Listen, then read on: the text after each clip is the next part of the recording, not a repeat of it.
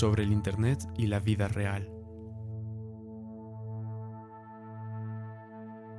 Aunque no lo aceptemos, todos sentimos un ligero desprecio por la virtualidad. Tenemos nostalgia por la vida real que el Internet nos ha arrebatado. ¿Cómo superar este romanticismo? Hace poco presencié una escena particular. A un amigo y a su pareja les preguntaron cómo se habían conocido. Instagram, respondió ella. Enseguida él añadió, pero también tenemos varios amigos en común, entonces por ella nos cachábamos. Esto último sé que es cierto. Es verdad que tenían referencias personales del otro por fuera de redes sociales. Pero también es cierto que la primera vez que hablaron fue por DM y que ningún amigo les presentó. Literalmente esa relación fue obra de Instagram. ¿A qué venía esta aclaración? Lo que pasa, entendí luego, es que para algunas personas todavía resulta un poco raro haber conocido a su significant other en redes sociales y no en persona. Conocerse por Instagram suena superficial, porque las redes sociales son así, ¿no? Conocerse en una situación típica, como en la U o en el trabajo, se sentiría más auténtico. De eso nadie sospecha. Las redes sociales, en cambio, son pura apariencia, o al menos de eso decimos. ¿De dónde viene este ligero desprecio por la virtualidad? Lo cierto es que esta anécdota es un clásico ejemplo de una forma muy difundida de pensar en el Internet, llamada dualismo digital. Para los dualistas digitales, el mundo en línea y el mundo fuera de línea son esferas estrictamente separadas. Desde esta concepción, el mundo físico es la vida real, donde las cosas importantes pasan, mientras que el mundo digital es tan solo virtual, una simulación. Aquí el mundo físico está relacionado con lo auténtico, lo verdadero y lo espontáneo.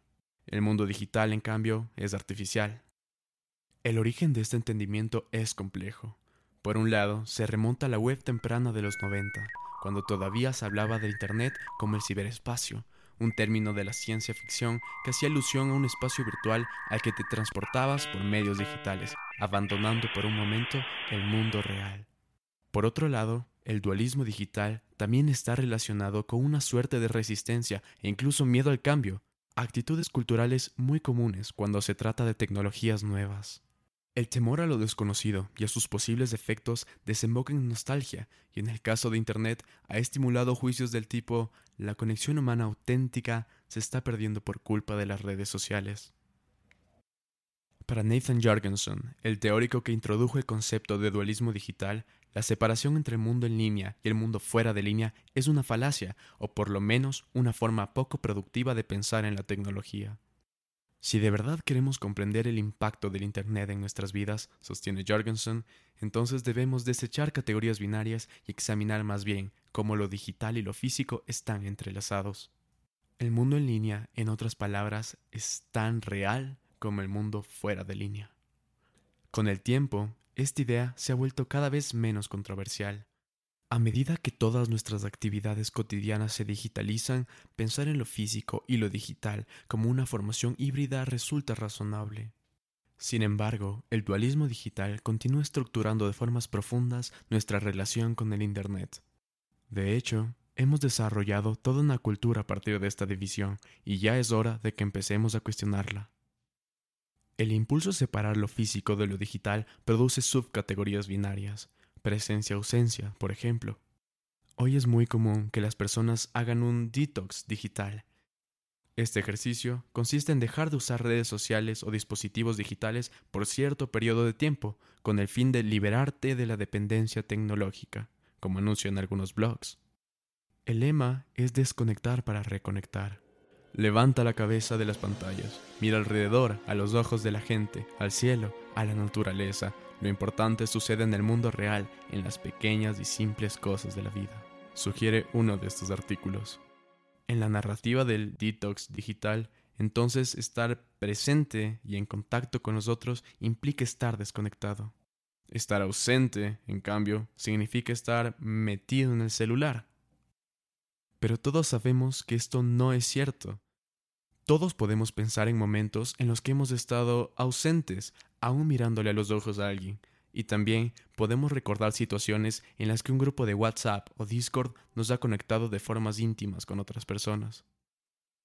La idea del detox digital, sin embargo, no admite estas posibilidades, precisamente porque es dualista y por lo tanto reduccionista. El mundo físico es lo que importa, el mundo digital no. Muchos de estos blogs, por ejemplo, sostienen que estar pendiente de WhatsApp todo el día para responderle a tu jefe es señal de que necesitas desconectarte. Esto es cierto, pero no porque el mundo real está fuera de WhatsApp, como promulga la idea de detox, sino porque el trabajo en general no debería colonizar nuestro tiempo libre a través de las tecnologías digitales. Comprender el problema de fondo, nuestro culto al trabajo, entonces necesita de un entendimiento más matizado que nos permita ver cómo lo digital, WhatsApp y lo físico, el trabajo, se mezclan de formas complejas. Otro finarismo producido por el dualismo digital es la distinción entre lo auténtico y falso. Un buen ejemplo es ese filtro de Instagram en el que la pantalla se divide en dos. Un lado tiene un efecto de embellecimiento del rostro, mientras que el otro conserva la imagen no editada. Las personas suelen usar este filtro con mensajes del tipo Tu recordatorio diario de que las redes sociales son falsas. Estas frases buscan criticar el hecho de que las redes sociales nos permiten hipercontrolar, maquillar e incluso ficcionalizar la forma en la que nos presentamos ante otros. La identidad que mostramos en redes sociales, en pocas palabras, es una construcción, un performance. En persona, en cambio, se asume que nos presentamos de forma más auténtica, sin mucho tiempo para calcular nuestros movimientos ni cuidar nuestros ángulos. En persona, dice el mito, actuamos como somos de verdad, pero lo cierto es que fuera de línea también estamos performando.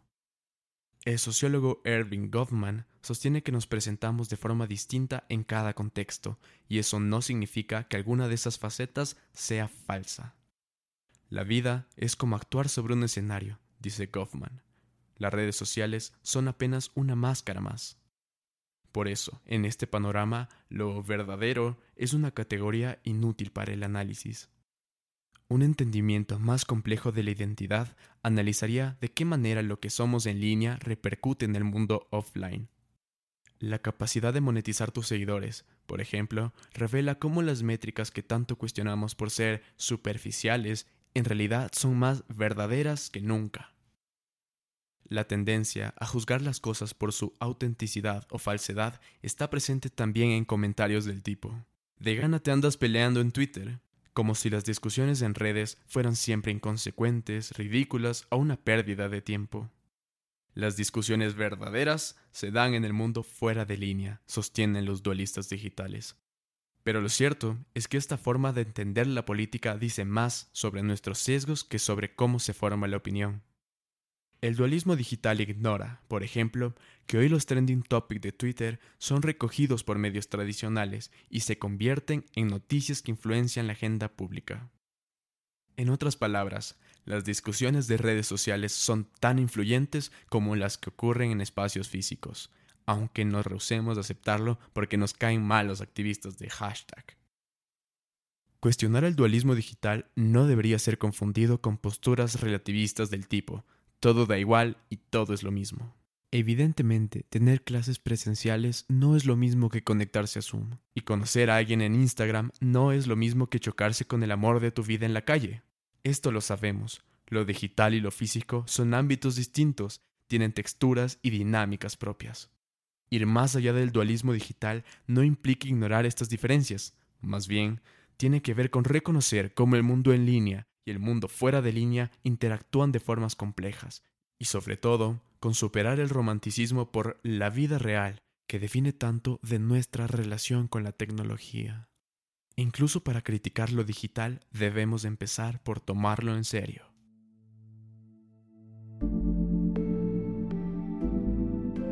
Este ensayo fue escrito por Luciana Muselo para Radio Cocoa. Narración y diseño de sonido por Joaquín Merino. Gráfica y animación por Carla Torres. Este proyecto cuenta con el apoyo de los grants de producción creativa del Decanato de Investigación de la Universidad San Francisco de Quito.